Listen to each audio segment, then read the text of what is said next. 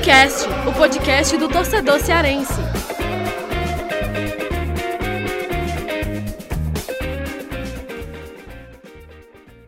Vem que vem com a gente, rapaziada. Futecast no ar, edição aí de número 178. A gente está de volta. Eu, Lucas Rota, estou aqui de volta junto de Thiago Minhoca e Afonso Ribeiro. Olha, é, volto das minhas férias, viu, Thiago Minhoca e Afonso Ribeiro? Estou leve, né, porque aproveitei bastante, mas ainda mais feliz porque é, vocês arrebentaram aí durante todo esse período aí do mês de setembro. É, acompanhei os episódios também, os números aí. Na verdade, né, o Thiago Minhoca e Afonso Ribeiro, eu já voltei aqui atrapalhado, né? Porque não é a edição de número 177, é a de número 178.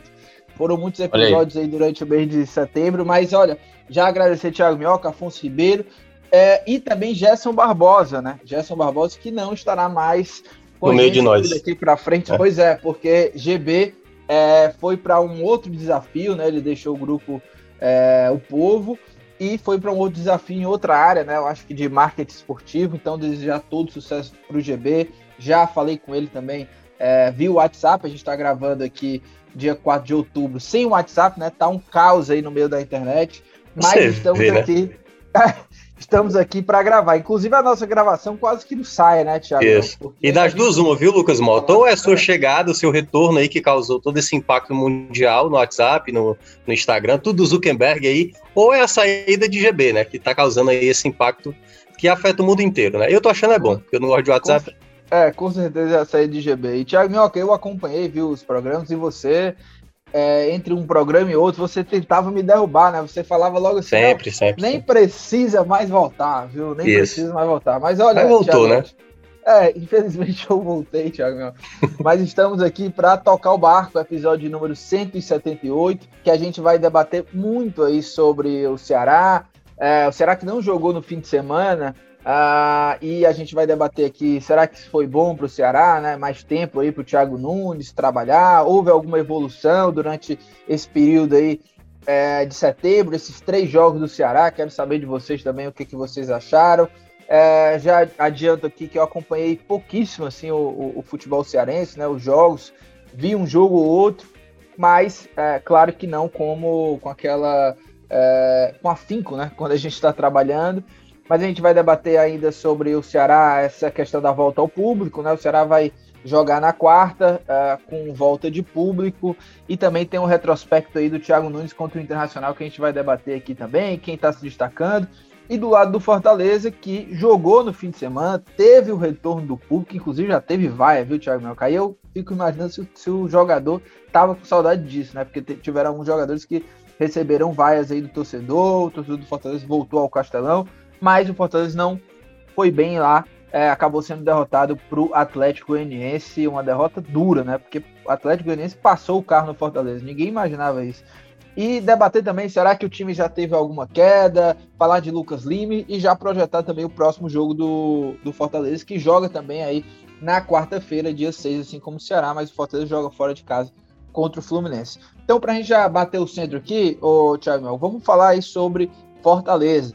Fortaleza que perdeu para o Atlético Goianiense. Antes mesmo da gente falar de público, quero saber de você, Thiago Mel. O que, que aconteceu dentro de campo? O que aconteceu que o Fortaleza jogou tão mal e foi atropelado pelo Atlético Goianiense? Diga aí, Thiago Mel.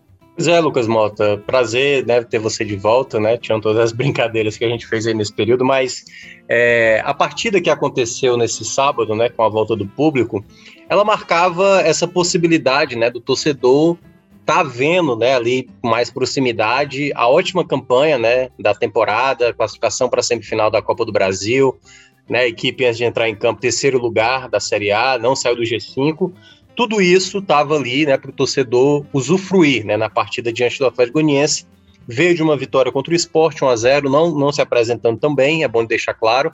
E, e no caso, o jogo de sábado foi uma partida em que o Fortaleza voltou, voltou a potencializar os seus defeitos. Porque, assim como todo time, né, tem suas qualidades e defeitos, e o Fortaleza vive um momento de que os defeitos estão muito à tona, né? Porque quando você olha o jogo, Lucas, não foi um jogo que o Fortaleza estava muito inspirado. Acho que nos primeiros minutos o Atlético Goianiense ficou mais à vontade, teve chances ali com o João Paulo, que o Felipe Alves defendeu.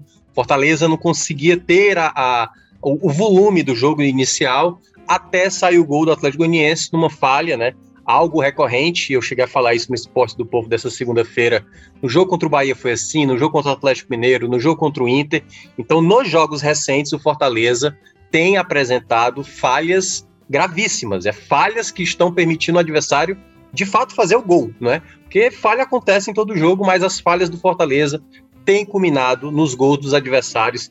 E aí a primeira falha foi exatamente ali do Benevenuto, juntamente com o Felipe Alves e o Felipe, né, que basicamente foi talvez o menos culpado, já que a bola quando né, caiu ali, já bateu na perna dele e acabou entrando. Então, Fortaleza só foi de fato acordar quando toma o primeiro gol, até porque o Atlético Goianiense, né, pela característica que, para quem já acompanhava, né, jogando fora de casa, faz muito esse estilo de jogo de se defender e jogar no contra-ataque. Já estava desenhando esse contra-ataque já no primeiro tempo. Fortaleza fez um gol lá no primeiro tempo, o gol foi anulado, o impedimento do, do Elton Paulista, na minha avaliação, corretamente anulado, até porque foi traçado ali as linhas para mostrar que estava impedimento. No segundo tempo, o jogo muda de panorama. O Fortaleza passou a ser objetivo, trabalhou mais no campo ofensivo. Lembrou um pouco mais, não ainda, totalmente aquele Fortaleza que estava se apresentando, mas era mostrando mais atitude, é, atacando, né? Teve duas defesas do Fernando Miguel, teve outra chegada no ataque. Fortaleza estava realmente empurrando o Atlético Goianiense, que estava fazendo um bom sistema defensivo.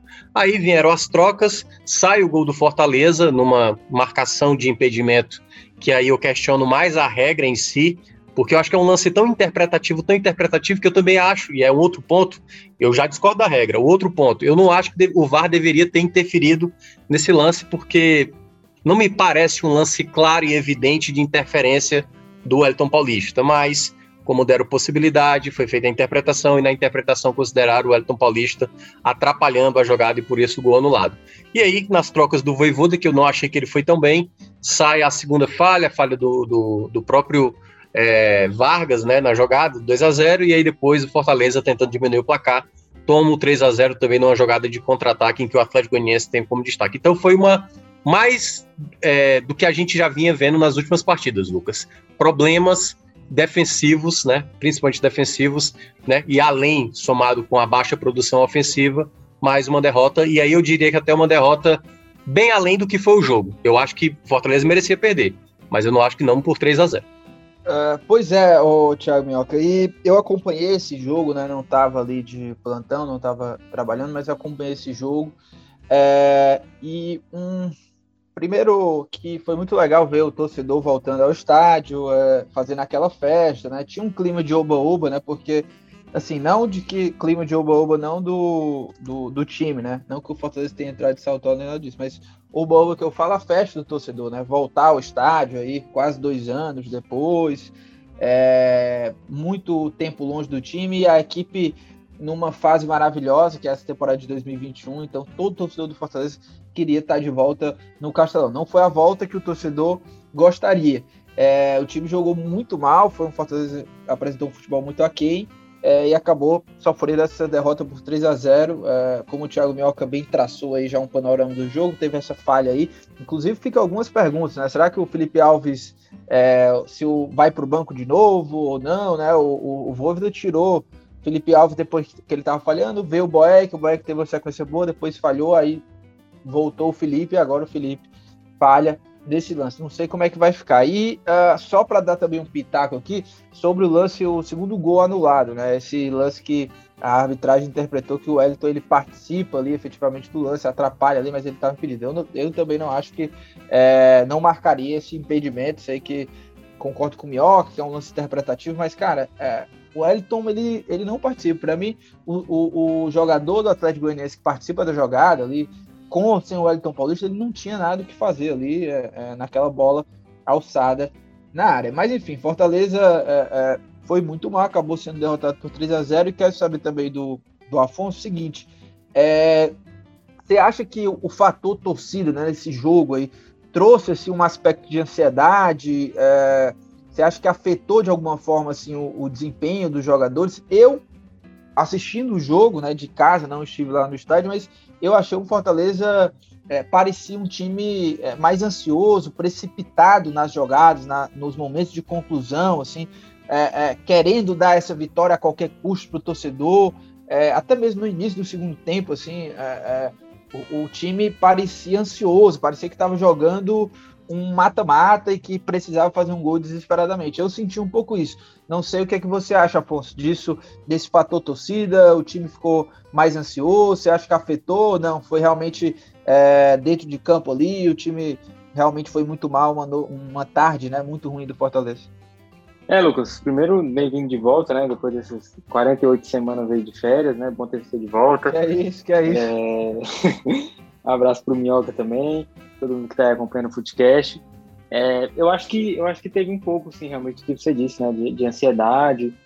É, o próprio Voivoda é, e o Tinga também comentaram, né? Que o time estava um pouco mais afoito, né? Não teve paciência para rodar a bola, né? Tentar furar as linhas do, do Atlético Goianiense, né? Tava é, tentando, é, às vezes, é, não não na velocidade de trocar faces, né? Mas de definir logo a jogada, né? De tentar é, concluir mais rápido, enfim, e tava acabava esbarrando na, na, marcação do Atlético Goianiense e, e não estava conseguindo ter sucesso realmente. Então, eu acho que por parte de alguns jogadores, sim, é, teve um pouco de, de, ansiedade, de afobação.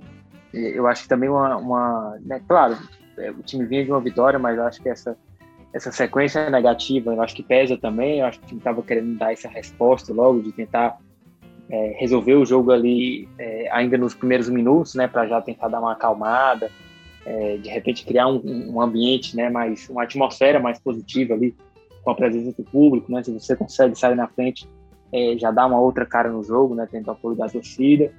É, então eu acho que teve realmente assim um, um Fortaleza um pouco mais ansioso. E é uma característica que a gente não via muito, assim, né? A gente via é, é que na verdade essa essa pressa o time conseguia é, imprimir isso de uma forma positiva, né? De você ter a velocidade na, na troca de passes, né? De você girar a bola de um lado para outro, de conseguir ser muito intenso, né? Agressivo com o adversário é, mas é, é, uma situação que o time já não tem conseguido apresentar né, nos últimos jogos. Eu acho que no jogo contra o esporte, né, que a gente até debateu semana passada aqui, isso ficou muito claro, né, o quanto aquela atuação foi abaixo da, da média né, do, do, que o Fortaleza apresentou. E eu acho que nesse jogo de novo, né, só que nesse jogo é, o Fortaleza pegou um time é, mais, mais letal, né, o Atlético aproveitou bem as chances que teve é, e acabou vacilando muito na defesa, né, e, e aí eu acho que é, o gol ali que o Fortaleza tomou ainda cedo, né? Tentou reagir, até criou uma ou outra boa chance, teve os gols anulados, enfim. Mas eu acho que esse gol que o Fortaleza tomou ainda no começo do jogo também, do jeito que foi, né? Com a falha e tudo, um gol contra, eu acho que isso aumentou também, assim, um pouquinho a ansiedade, sabe? A apreensão, aquela questão de você querer é, tentar empatar logo e tudo, e aí já tinha né, uma vai ou outra, e depois o clima foi ficando mais pesado, né, com o relógio andando, e teve o segundo gol, e aí, enfim, as vaias.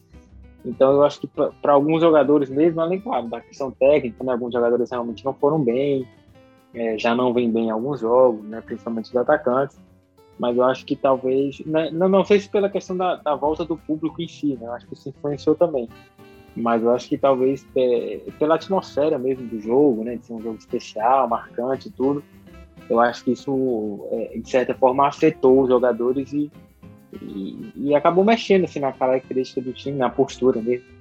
Dessa questão de, da, da afobação, de mais ansiedade, de querer resolver de qualquer maneira, né? Todo mundo querendo ser o herói, né? Querendo resolver ali de, de um jeito e, e acabou que realmente nada deu certo na, naquela tarde. Pois é, né? Foi um banho de água fria aí para o torcedor.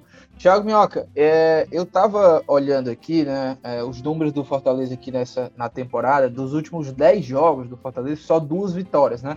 Que foi a, a grande vitória na Copa do Brasil contra o São Paulo, né? Que naquele momento ali era um momento que havia é, questionamentos mais pesados assim, ao time, né? É, era um momento ruim do Fortaleza e aí foi lá, ganhou do São Paulo. Quando parecia que o Fortaleza é, reagiria né, a esse momento ruim que vinha tendo. Aí perdeu para o Internacional, venceu o esporte e agora perde por 3 a 0 do Atlético Goianiense é, em casa. Então, 10 jogos, só duas vitórias. Uma dessas vitórias, né, claro, essa é super importante aí contra o São Paulo na Copa do Brasil, garantiu a classificação para a CM e teve essa vitória também contra o esporte é, fora de casa no Brasileirão. É, muito se fala, né? Acho que desde que o Fortaleza arrancou no brasileiro, a gente sempre pontua que Fortaleza está fazendo uma campanha além é, do esperado, né? Porque há outros investimentos e tudo. Então, é um elenco mais limitado do que outras forças que estão ali nessa parte de cima da tabela. Mas o que eu quero saber de você, Thiago Mel, você que vem acompanhando, acompanhou aí durante esse mês de setembro, olhando para esses números aí, você acha que o Fortaleza já bateu no teto? É, é um time que está numa queda de produção? Como é que você analisa esse momento hoje desse Fortaleza que está aí é, na temporada? Eu diria que o Fortaleza está, é, como, eu, como eu falei um pouco antes, vou trazer um pouco da, da antiga resposta, né? Fortaleza hoje ele está ele tá vivendo um momento que é, um, é o inverso do que ele do que ele conseguiu. Eu vejo o elenco do Fortaleza um elenco que tem suas limitações, até por conta do orçamento do clube como o Fortaleza tem. Então ele tem jogadores de qualidade, tem jogadores que são mais, têm mais dificuldade, por exemplo, para trazer um pouco a, a, o que foi esse jogo, né? O Fortaleza, se você olhar ali no começo com o Voivoda, tinham vários jogadores que se destacavam, né? Assim, eram referências. Ederson, Robson, David, Wellington Paulista, é, Crispim, Pikachu, sempre teve, assim, alguém sempre indo muito bem. Não só um, aliás. Vários jogadores em diversos momentos sendo jogadores principais. O que a gente viu nos últimos jogos foi Fortaleza ter algumas baixas e dessas baixas sempre alguém ou alguém, né? Porque para a situação dessa acontecer não pode ser apenas um jogador mal cair de rendimento. O Afonso citou a questão do ataque. De fato, Robson parou de fazer gols, o David fez os gols aí contra o São Paulo, mas também ainda está muito escasso. O Elton Paulista fez até o gol lá, mas estava impedido contra o Atlético Goianiense. Você vê que o Pikachu, que era uma arma muito importante, né? Eu, eu não acho que ele nem estava sendo tão é, determinante no desenvolvimento do jogo. Eu acho que ele estava sendo muito importante, né? Nas assistências e nos gols que ele estava marcando. Mas quando você olha o meio de campo do Fortaleza, eu acho que está sendo um problema, sabe? Então é algo que essa, essa queda do rendimento é muito importante destacar, Lucas, que nem sempre os resultados, né, os maus resultados que foram atribuídos, de fato consiste no mau jogo. Então, eu geralmente ressalto aqui muito a questão do desempenho. Então, eu acho que o Fortaleza, nesses jogos recentes que acabou deixando escapar pontos, alguns foram inadmissíveis, como por exemplo não ganhar do Santos, perder aquele pênalti com o Crispim, né, o pênalti desperdiçado com o Juventude, apesar daquele jogo o Fortaleza não ter jogado bem, na minha avaliação, é, mas teve partidas contra o Inter, que jogou muito bem, jogou muito melhor do que o Internacional e acabou saindo derrotado. Então, teve jogos que o Fortaleza mostrou aquele futebol. E aí é onde entra o resultado não está aliado a isso. Por quê? E aí volto a repetir. Os problemas que a equipe anda cometendo de maneira muito grave. Esses erros, Lucas, pesam demais.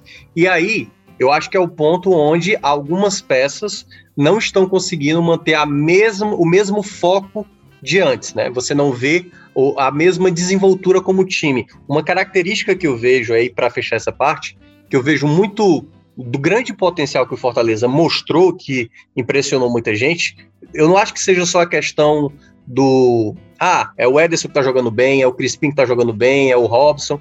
Eu, o que eu mais percebia de qualidade no Fortaleza era a movimentação em campo. Era um time que trocava muito o posicionamento. Você via o Tinga passando, o Tinga se tornando lateral, a movimentação, o Robson pegando a bola no meio para finalizar, o Elton Paulista caindo pelos lados, fazendo cruzamento. Então era um time que tinha muita, muita organização nessa movimentação. Eu não estou sentindo Fortaleza ter mais essa qualidade, juntando né, a qualidade de passe com a movimentação da equipe. E aí eu acho que é onde Fortaleza está sofrendo nesse momento por, por essas situações. Além dos problemas individuais, que está é, custando aí gols dos adversários, o momento né, do que o time tinha ali, aquela volúpia que apresentava em boa parte das partidas, não está mais se repetindo como aconteceu lá no começo da temporada, né, quando o Voivoda chegou. Uh, e, e, Afonso, quero te ouvir também sobre isso. Você acha que o Fortaleza é, bateu no teto? É um momento de alerta? Como que você está é, analisando esse momento do Fortaleza? E também até acrescento aqui um, um, um, comentário que é o seguinte: é, que tem, tem algumas, algumas escolhas em alguns em determinados jogos assim do, do, do Voivoda que às vezes me, me traz um pouco de dúvida, né? A gente sabe que desde o começo do trabalho, né? Ele costuma mesclar muito, assim, um jogador que entra no jogo não necessariamente vai entrar no outro e tal, mas, por exemplo, no jogo, no, no jogo de ontem, né? É, ele tinha, por exemplo, o Ronald, ele não acabou não utilizando o Ronald, acabou colocando o Matheus Vargas, o Ronald que jogou muito, mas jogou muito lá contra o São Paulo. É, o próprio Edinho, né? O Edinho que foi titular lá contra o São Paulo, é, continua sem ter muita minutagem com, com, com o Voivoda, né? Um jogador, inclusive, que o torcedor fala muito, cadê? Não vai dar muita chance para ele. Enfim, mas e aí? Qual é a tua análise aí desse, desse momento aí desse Fortaleza, Afonso? Olha, Lucas, eu acho que dentro dessa estrutura, né, desse, desse esquema, principalmente, é, com os pontos fortes que o Fortaleza tem, eu acho que bateu no teto, sim, dentro dessa estrutura aí. Eu acho que é o momento do Voivoda repensar. É, né, se a gente puxar aqui já um pouquinho até mais além desse recorte de oito jogos né, que a gente tem falado, é, esse momento de, de, instabilidade no Brasileirão já vem ali desde o Clássico Rei, né, que foi no dia 1 de agosto. Fortaleza perdeu, aí depois ganhou do, do Palmeiras e depois aí vinha nos empates e as derrotas, né? Então eu acho que o recorte já é até um pouquinho maior, já são dois meses aí de, de mais instabilidade no brasileiro. É, eu, eu, acho que o momento que o Voivoda é, saiu um pouco da caixa, assim, foi justamente nesse jogo contra o São Paulo, né, que você citou, que ele mudou o esquema, ele colocou dois jogadores é, velocistas, né, o Romarinho e o Edinho, é, e, e, eu acho que ele, o time conseguiu ter uma dinâmica melhor, o Ronald no meio, no meio campo também, né, ajudando ali é, é, com uma boa atuação né, no, lugar do Felipe, chegando bem no ataque, marcando muito bem também. É, então eu acho que aquele jogo foi um, um, um sinal de que é, é, possível né, esse time render bem também de outras formas. Então eu acho que realmente já é um momento de alerta há um bom tempo, né?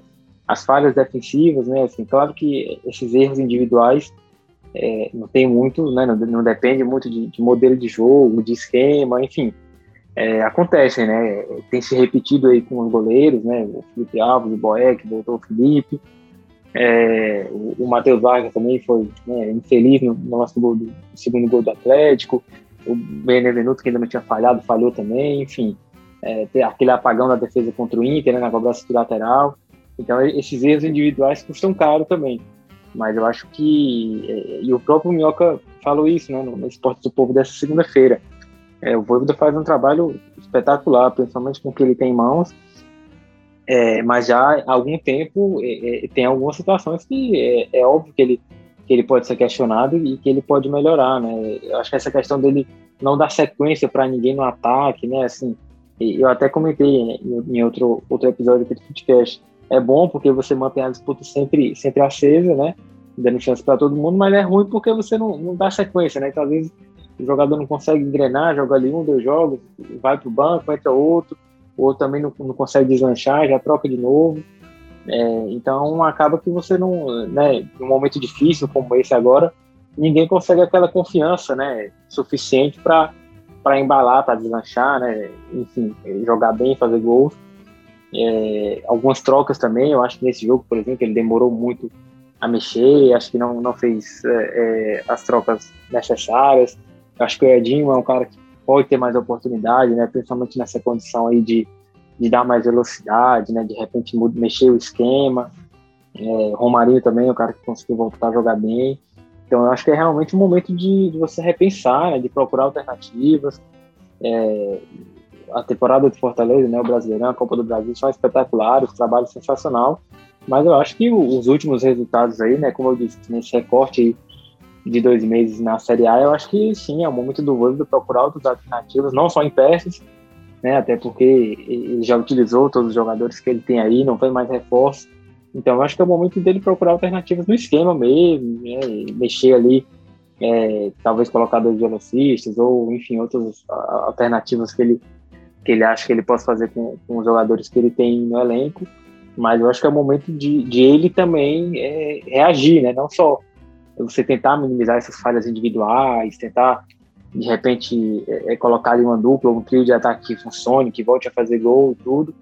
É, a, o próprio setor de armação também, né? O Lucas Lima mais apagado nos últimos dois jogos. Mas eu acho que o, o Voivoda também tem que dar essa, essa reagida aí, procurar soluções para a equipe mesmo, para o coletivo, é, que em alguns jogos funcionou bem, mesmo não ganhando, mas em outros foram atuações bem preocupantes. E Thiago Minhoca, para a gente fechar esse, uh, esse, esse bloco né, sobre Fortaleza e, e, falar no segundo bloco aí sobre o Ceará, é, o Afonso até tocou aí no nome do Lucas Lima, né? São seis jogos né, pelo, pelo Fortaleza, tem jogado como, como titular é, e quero saber de ti o seguinte, como é que você avalia né, esse Lucas Lima? Ontem, por exemplo, ontem não, né, no, no sábado, o jogo do, do, do Fortaleza, é, eu vi assim, o Lucas Lima vindo muito distante da área, né? É, às vezes vindo ali para onde era a função do onde, onde joga o Crispim, né? O Crispim não estava nesse jogo, vindo buscar muito essa bola na lateral ali na, na esquerda, quase praticamente no setor do Crispim, e, enfim, não conseguiu criar tantas chances assim, mas é, como é que você avalia né, esse, esse Lucas Lima, que é um jogador, né? O Afonso até lembrou que alguns jogadores não têm ganhado tantas oportunidades, ao contrário do Lucas Lima, que chegou, já está jogando aí, titular, enfim. É, e além do Lucas Lima, já quero que só você, você também projete aí um pouco sobre esse jogo da quarta, o jogo que o Fortaleza enfrenta o Fluminense. É, o Fluminense que nos últimos sete jogos só perdeu para o Atlético Mineiro. E nos últimos cinco jogos em casa, né? O jogo vai ser em casa aí para o Fluminense. O Fluminense está invicto aí nos últimos cinco, jogando como mandante. E é um jogo importante para o Fortaleza porque pode sair do G4. E faz tempo que o Fortaleza está dentro desse G4. Pode sair aí diante do Fluminense. Para fechar aí, Minhoca, é contigo. Então, Lucas, o, o questão do Lucas Lima, né? Assim, ele é um, um também dos responsáveis, né? Não, é claro que, que tem todo o status né, do jogador, e aí a expectativa da chegada, o, o Matheus Vargas não correspondia, não agradava o torcedor. Chega o Lucas Lima, faz boas partidas, é bom deixar claro, vinha fazendo, e a, aí é onde entra, poxa, você olha o jogo contra o Inter, o Lucas Lima deu quatro bolas de gol, assim, né, e os caras não fizeram.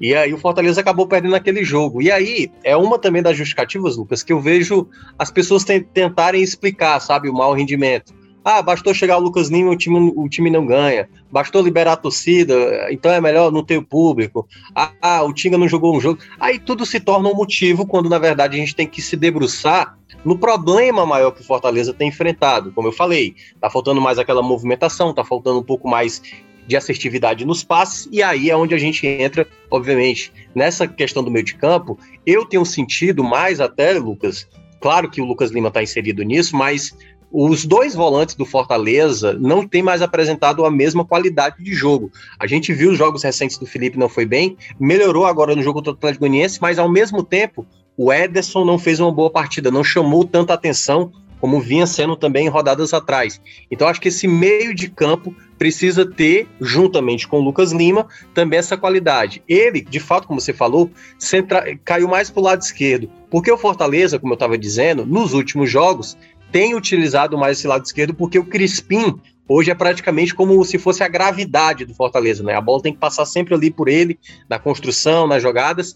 E aí, como o Bruno Melo não tem essa característica, né? Da qualidade da construção, e aí muitas vezes o Lucas Lima voltava, como o Fortaleza estava com dificuldade para criar, ele tinha que se aproximar mais ali das, das linhas do, dos volantes. Mas é claro que é um jogador que tem a confiança do Voivoda, né? Claro que ao longo dos jogos ele vai ter que se provar mais. Eu acho que ele fez dois jogos muito ruins, contra o Sport, o penúltimo e agora esse jogo, mas nos últimos jogos para mim ele entrou muito bem e acho até que a titularidade faria sentido. Agora, claro, se ele não apresentar a mesma intensidade, aí eu acho que já pode sim ser pensado uma outra opção. Nessa e próxima rodada, Flu, né? O For... Oi? É, isso, o jogo contra o Flu, né? É, o jogo contra o Flu. É, aí agora entra aquela questão, né? O Fortaleza vai entrar em campo, Lucas, já sabendo o que vai ter acontecido com o Corinthians, com o Red Bull Bragantino, com o Internacional, equipes que vão jogar antes do Fortaleza. E isso pode fazer com que o Fortaleza perca posições antes de entrar em campo. Fortaleza, nessa oscilação que teve, ele, ele teve também né, a ajuda dos outros adversários, né? Corinthians não conseguiu ter uma sequência de vitórias, apesar de estar em vários jogos sem perder, mas o próprio Red Bull Bragantino também não. Então sempre eles estavam empatando quando o Fortaleza perdia, ou quando o Fortaleza empatava também, eles não conseguiam a vitória para passar de fato Fortaleza. E agora, Lucas, para mim chegou no ponto limite. Porque vai enfrentar o Fluminense, que é outra equipe também que está tentando entrar nessa situação.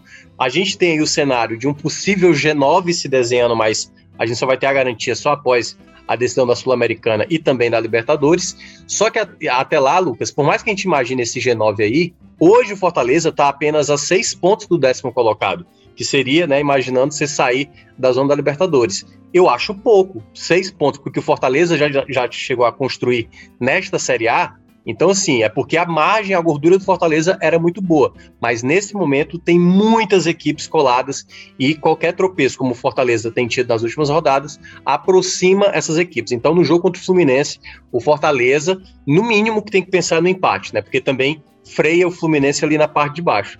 E, claro, tentar buscar a vitória, né? Porque é assim que o Fortaleza vai ficar mais é, confiante, né? Em se manter ali naquela zona da Libertadores. É, e vamos para o segundo bloco aí para falar sobre o Ceará, o Alvinegro do Porangabuçu.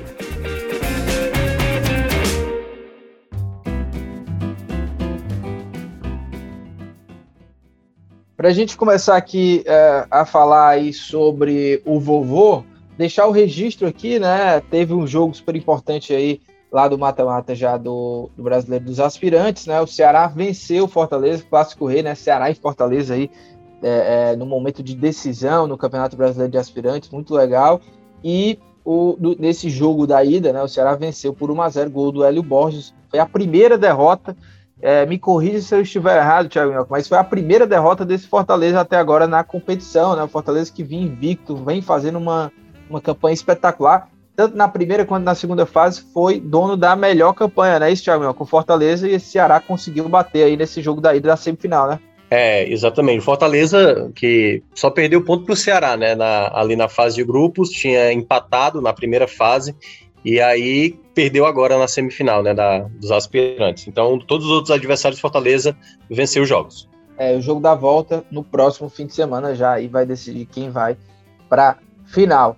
Agora, vamos lá, né? Vamos falar sobre Ceará desse, do Thiago Nunes, enquanto é, eu estive nesse período aí de, de férias, né? Thiago Nunes e Ceará fizeram três partidas, contra Grêmio perdeu por 2 a 0 aí vieram Santos em casa, né? 0 a 0 e o jogo contra a Chapecoense 1 a 0 é, ô, ô Minhoca, é, primeiro quero saber o seguinte: é, o que, que você acha aí desse, é, desse entrave todo que rolou? O Ceará acabou tendo jogos adiados, não jogou nesse fim de semana, ou seja, vai jogar agora só uh, nessa quarta, dia 6, né? Passou um período aí sem jogo. De certa forma, claro que é, era, era bom jogar, né? Manter o ritmo ali, não ter esses jogos adiados, sempre fica um problema no calendário, mas olhando para o aspecto tático, tático, técnico na preparação para esse jogo contra o Internacional, você acha que é, pode a gente pode olhar também como algum fator assim positivo, mais tempo até para o Thiago Nunes trabalhar essa equipe? Pode ser, Lucas, mas assim, de uma maneira geral, poderia ser até pior, né? Ah, o Ceará poderia ter tido aí três jogos adiados, né? O jogo contra o Inter e o jogo contra o Atlético Mineiro, que são os próximos dois.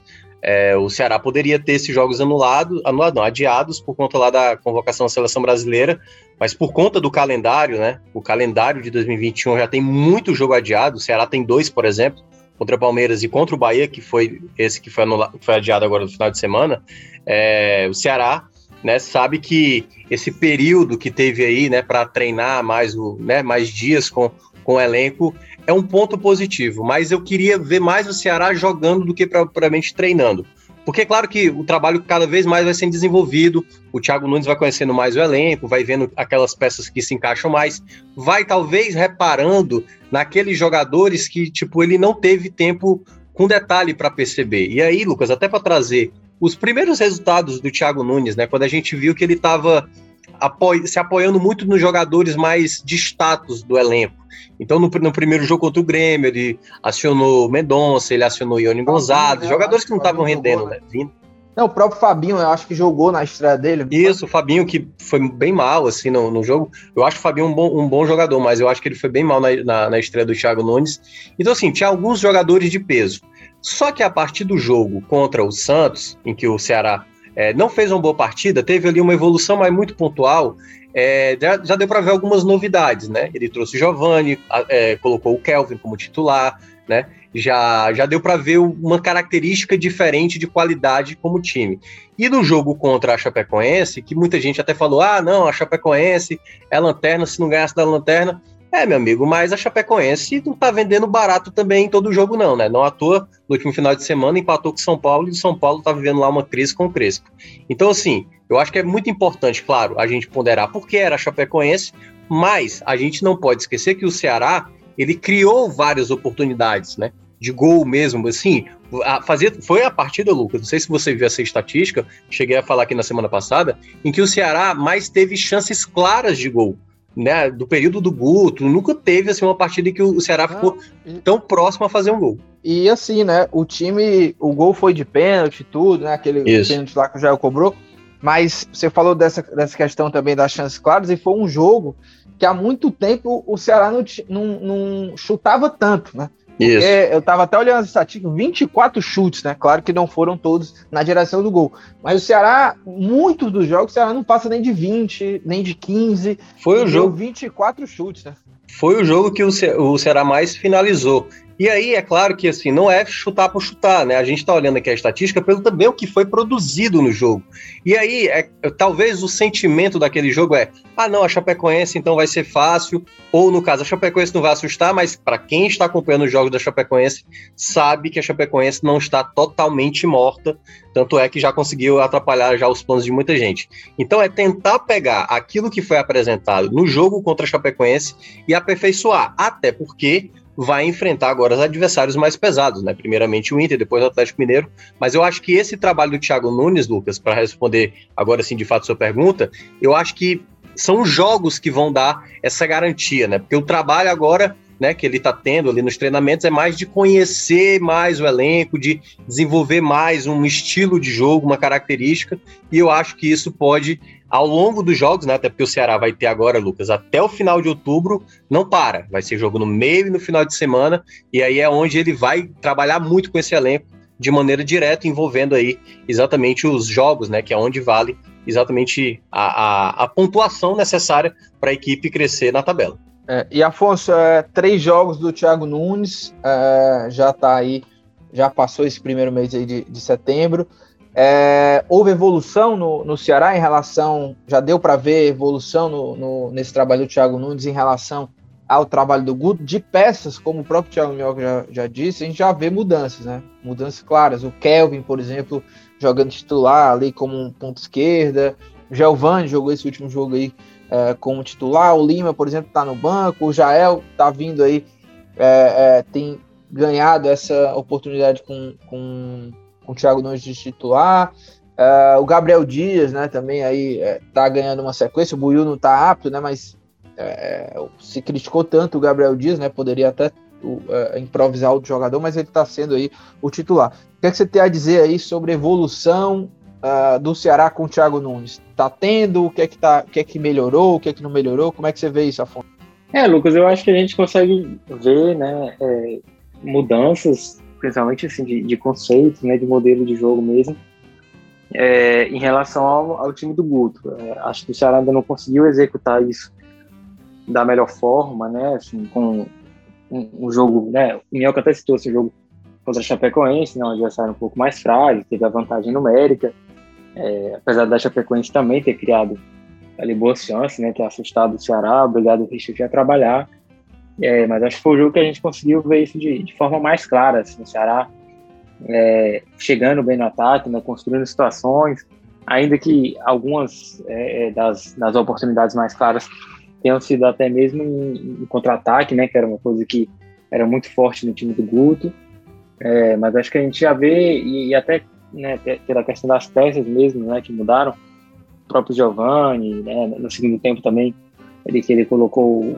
Kleber, o Eric, é, jogadores que estavam é, sabendo trabalhar mais a bola, né, deixar, deixar os companheiros numa situação é, melhor, né, o próprio Eric teve ali, acho que dois, três chutes é, a gols muito bons, né, então criando oportunidades também, é, então acho que é, é, aqueles primeiros jogos ali a gente conseguia ver de forma mais sutil assim, algumas mudanças, né?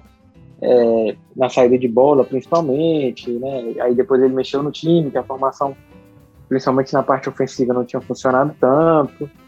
É, então, assim, ele tem as mesmas peças que o Guto tinha, né? O que mudou aí foi o Gabriel Santos que chegou, mas é, só teve uma oportunidade, eu acho que até entrou bem, né? Mas ainda, ainda como reserva.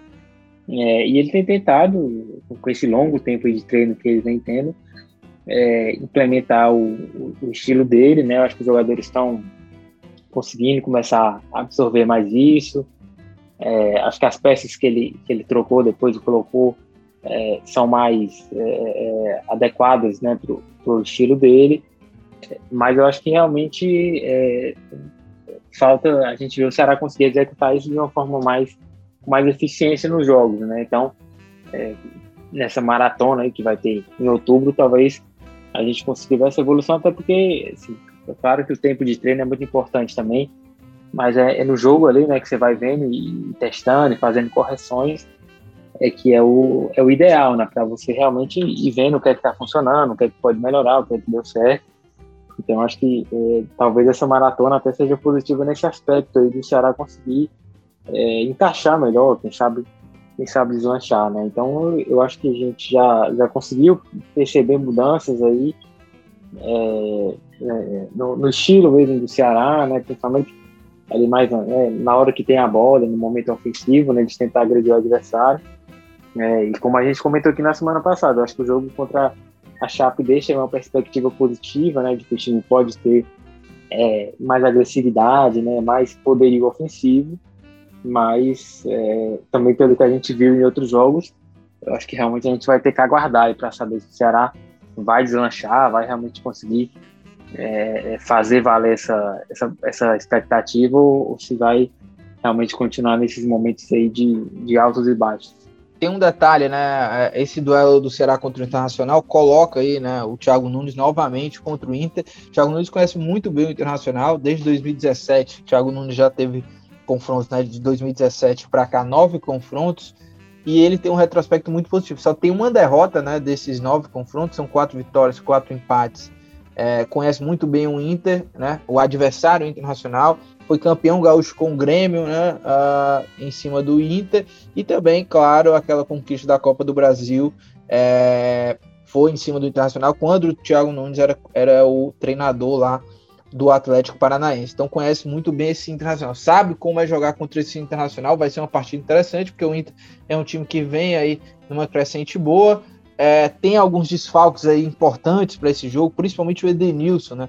É, que está com a seleção brasileira, deve entrar o Maurício, e eu até estive conversando com alguns é, amigos lá que cobrem o Internacional, né? E eles estavam falando que depois daquela vitória lá contra o Flamengo, o Aguirre mudou ali o esquema a partir daquele jogo, né? De jogar com, com quatro jogadores no meio de campo, jogadores considerados volantes, né? Que é Edenilson, é, tem o próprio Patrick, né? Que joga mais aberto, o Edenilson jogando mais aberto lá pela direita, uh, tem lá o Yuri Alberto, né? Com, com o Tyson na, na frente, fazendo esse ataque é, do Internacional.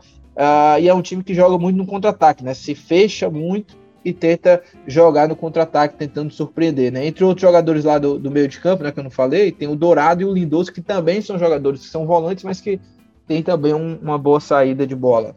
Uh, Thiago Minhoca, é, esse, até antes de pontuar mais sobre esse jogo contra o Inter, é, o Afonso falou aí da evolução e queria te ouvir também é, sobre evolução. O que, é que você viu aí de evolução é, do Ceará com o Thiago Nunes? É, quem que tá indo bem agora com, com o Thiago Nunes? Tem dois jogadores aí que eu gostei muito, que o Thiago Nunes, que é um treinador que gosta de utilizar jovens jogadores, e ele trouxe o Giovani, que era um jogador aí que a gente já via que tinha qualidade, né? Mas um jogador jovem agora que tá tendo mais oportunidade, já tinha tido oportunidades com o Guto, mas parece que vai ter ainda mais com o Thiago Nunes e o Kelvin, né? Tá sendo uma ótima. É, tá tendo uma sequência e tá indo muito bem. Mas e aí, Thiago, o Thiago Mioca? sobre evolução. O que é que você tem visto e quem tem ido bem aí com o Thiago Nunes? É, tem um, uns jogadores que me chamam a atenção assim já há um bom tempo, né? E que eu acho que se perdeu um tempo ali, o Guto, Guto Ferreira não, não percebeu isso, né? O Kelvin, para mim, era o jogador que o Kelvin é um jogador que ele te preenche para várias situações. Então, se precisar ser volante, ele vai fazer. Aí pode liberar Sobral para atacar, subir, né? Chegar mais como meia na frente. Ele pode liberar um pouco mais o Pacheco. Ele pode fazer. Ele é o Lucas, né? Ele tá jogando quase como na função do Lima, né? Um meia, só que o Lima, que geralmente atua pelo lado direito, ele está atuando pelo lado esquerdo. O Lima que foi até para o banco. Então, é, ele é um jogador de criação e ainda é um jogador que chega na área. No jogo contra a Chapecoense, ele teve ali, né? Uma, duas finalizações, uma delas ele foi muito mal. Na segunda, aí eu vou dar até mais mérito para o goleiro é, que foi da Chapecoense, o Kehler, fez uma grande defesa.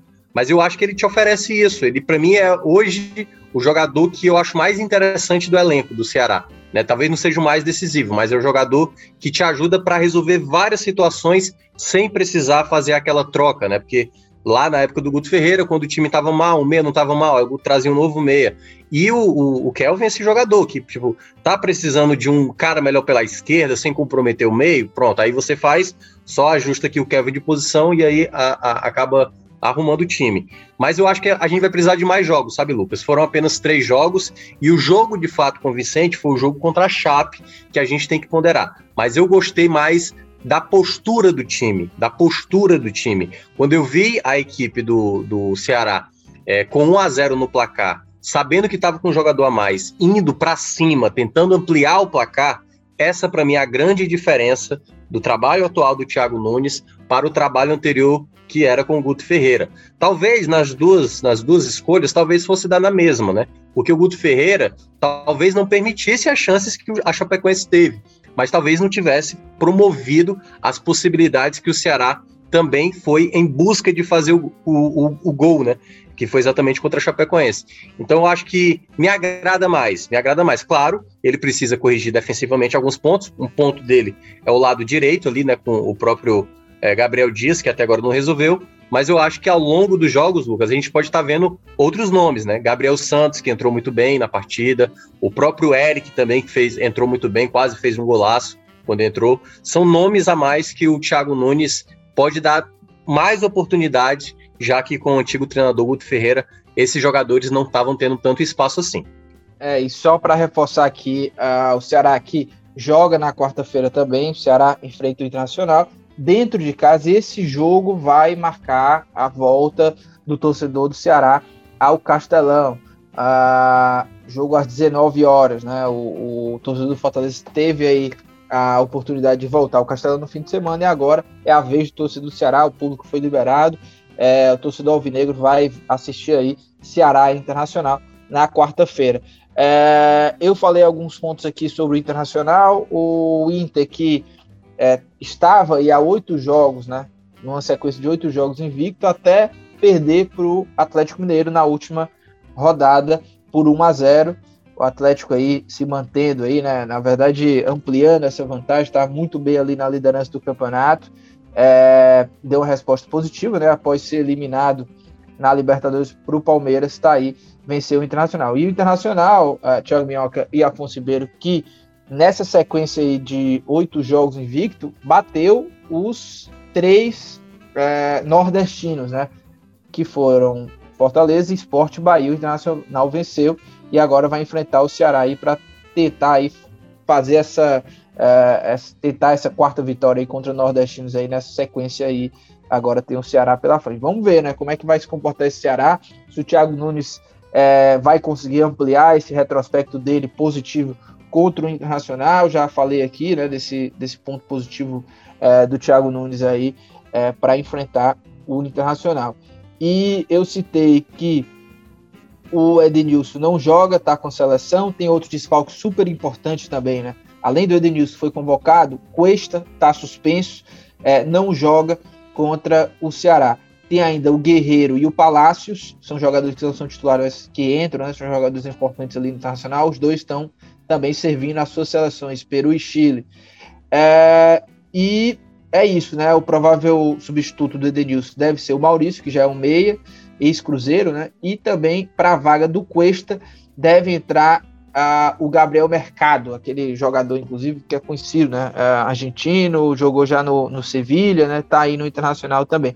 Mas é muito, é um peso muito grande, né? Perder esse, o Edenilson, né? Que é o goleador hoje desse time, líder de assistência, capitão, o cara que não perde pênalti, né? Quase nunca perde pênalti, né? Porque um dia desse ele perdeu, mas enfim, é esse Internacional aí que vai enfrentar o Ceará. Para a gente fechar, Afonso, é, esses desfalques aí do, do, do Inter que ainda mantém um time muito forte, né? Vai ter o Tyson, vai ter o Yuri Alberto, é, vai ter Dourado, Lindoso, Patrick, enfim. É, a base do time perde alguns jogadores importantes, mas vai ter ainda muita gente boa. É, como é que você vê esse Ceará é, completo, né? Porque o Ceará vem completo e tem a dúvida, claro, do Mendonça, que já não vem jogando há algum tempo aí, estava afastado aí por conta de, de lesão. É, mas o Thiago Nunes pode repetir mais uma vez essa escalação aí do jogo contra a Chape, que é, deu super deu super certo, né? Como é que você vê esse duelo aí, Ceará e Internacional, Afonso? É, Lucas, eu acho que é, mesmo com esses desfalques do Inter, né, e o Ceará tendo o fator casa, né, tendo a volta da torcida, é, eu acho que deve ser realmente um jogo muito difícil para o Ceará, porque o Inter conseguiu né, dar essa virada de chave aí, uma campanha realmente de recuperação com a Aguirre, é, e como já era de se esperar, né, desde a chegada dele, o ponto forte do Inter passou a ser a, a defesa, né, tem uma defesa ali mais segura, né, tomando menos gols, é, e isso acaba conflitando ali com a, a, maior dificuldade do Ceará, que é justamente a questão ofensiva, né? De você é, conseguir é, primeiro criar chances, né? E isso acabou acontecendo contra a Chape, por exemplo, mas também converter, né? Que aí o Ceará acabou esbarrando nisso, né? Claro, o, o goleiro da Chape, o Pedro, fez uma grande atuação naquele dia, mas é, a pontaria do Ceará também já era uma deficiência que a gente conhecia desde a época do Guto. É, então, eu, eu acho que essa, essa questão aí desse é, ataque que tem tentado é, evoluir, né, ser mais criativo e mais eficiente contra uma defesa mais segura né, do Inter, é, eu acho que isso aí aumenta né, o grau de dificuldade do confronto é, e, e, também a parte ofensiva do Inter é uma, uma, questão que o Ceará tem que tomar muito cuidado, né? É, o, Inter tem jogadores ali muito importantes, bem sem o Edenilson, né? Que é um cara que tem sido muito decisivo aí nesse, nesse brasileiro. É, o Inter tem outros jogadores ali no setor de ataque com muita qualidade, né, muita, é, é muito poder de definição. Então, é, realmente é um, é um, jogo que o Ceará vai ter de é, entrar muito alerta, né, muito ligado, é, para não vacilar. O Inter que tem aí uma, uma boa campanha, né, acabou perdendo para o Atlético, mas vinha aí numa sequência invicta muito grande. É, a gente até viu o jogo contra o Fortaleza, né, comentou aqui no Footcast, que o Fortaleza conseguiu jogar bem, criou boas chances, mas é, na, na, rara chance que o Inter teve ali nos minutos finais, aproveitou o vacilo e decidiu o jogo, né? Então, é, o Ceará tem que ter cuidado para não cometer o, o, o, mesmo erro, né? Assim, de, de dar brecha para que o Inter possa ser, ser letal de novo e decidir garantir a vitória, né? Então, é, é um jogo muito importante para o Ceará, né? De conseguir é, emplacar uma outra vitória, né? Fazer valer o, o fator casa, né, para dar uma, uma, uma, respirada também e uma, uma deslanchada, né, subir na tabela. É, mas é um jogo que vai, que vai demandar também aí muita atenção, né, com, com esses pontos fortes, do Inter aí para não para não perder pontos dentro de casa. É isso, embora dicas aleatórias para a gente fechar o nosso programa.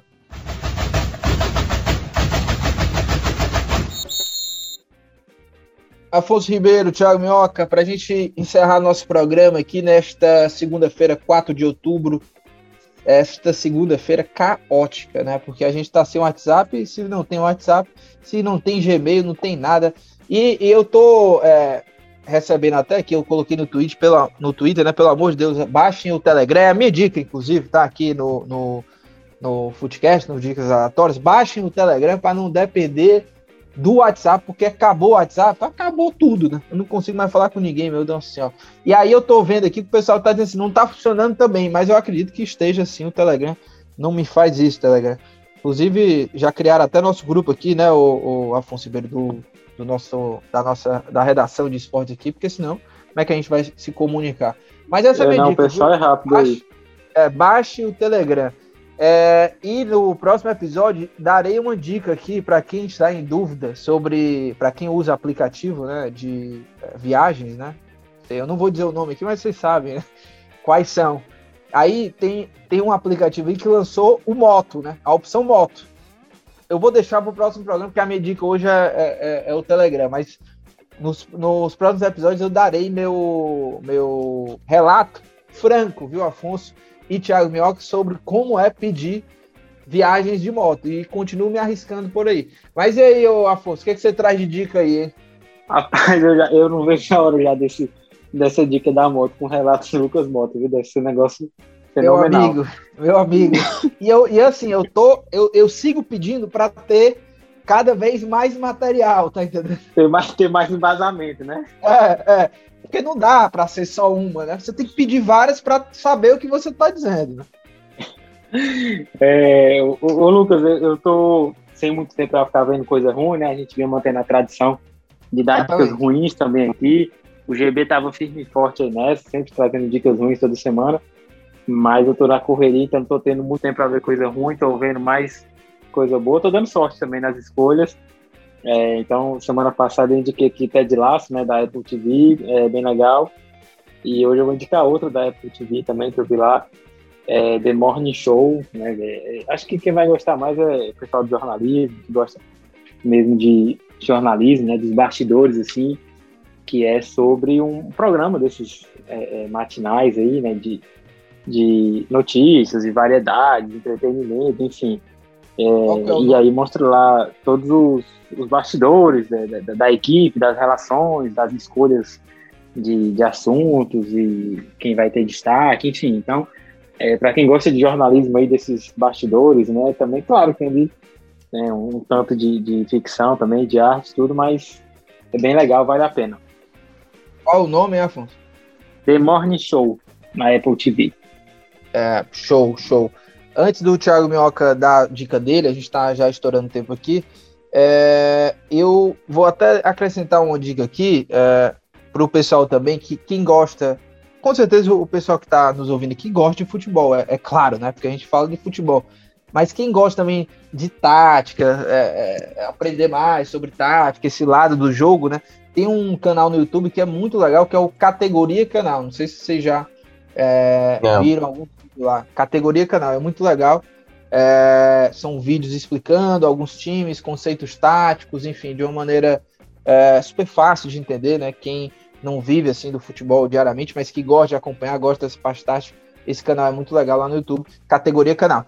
Vai lá, Minhoca, encerra aí tua dica, traz aí. Pois é, eu vou fazer aqui uma lista de várias coisas, assim, a primeira, Edward Snowden, aquele, né, que denunciou e tudo mais, ele deu a dica, Lucas Malta, de usar o aplicativo Signal, já que você está com problema no WhatsApp, tem o Signal, então é uma dica a mais eu até instalei aqui, o, Eduardo Snowden falou, e ele que é o cara da segurança. É, enfim. É, a outra dica, cara, foi de dois filmes que eu vi. Na verdade, é o mesmo filme, só que o, tem a versão americana, né? Os americanos, geralmente, quando um filme acaba saindo, é, eles fazem né, a sua versão, né? É um filme, primeiramente, foi feito na Noruega, chamado Culpa, que, que foi feito lá, foi até pré-indicado ao Oscar em 2019, se eu não me engano. E, e aí a, a, a, Netflix lançou agora nesse final de semana O Culpado, com Jake Gyllenhaal e tal, que é contando a história de um cara que trabalha no, na, sabe, naquelas coisas de que a galera tá, tá, tá tendo problema, ó, não sei o que, tô querendo me matar, aí liga lá pra galera pra, pra ter uma conversa pra ver se se acalma e tudo mais. Como é o nome de que fala que é dessa galera que acaba salvando vidas, uma coisa assim? Enfim. É, uma... eu, eu, eu, sei, inclusive, que filme é esse que você tá falando. Né? Você, tá, você tá indicando ele, é o culpado? O, é, eu tô indicando o filme original. Ah, tô, tô dizendo original, que a Netflix lançou esse O Culpado, é, que é baseado no, no, original. Não, eu, eu assisti o original, é sensacional. É, e no caso, a, a, profissão dele, né? Eu acho que a profissão dele, no caso, é o, é o cara que fica no 90, não? É, o, é, é, tipo, é tipo como se fosse isso. É tipo como se fosse isso. Mas é porque ele é especificamente ele trata ali dos problemas que a pessoa tá passando. Ó, oh, tá tendo um incêndio aqui, é, não sei o que, minha mulher vai, vai, vai, vai se matar e tal. E aí vai contando a história desse cara, e aí meio que ele, ele tem problemas, né, na, na vida dele. O filme americano até dispõe isso de maneira mais, o, o, dinama, o, o norueguês ele é mais contido nesse aspecto, que eu acho até melhor.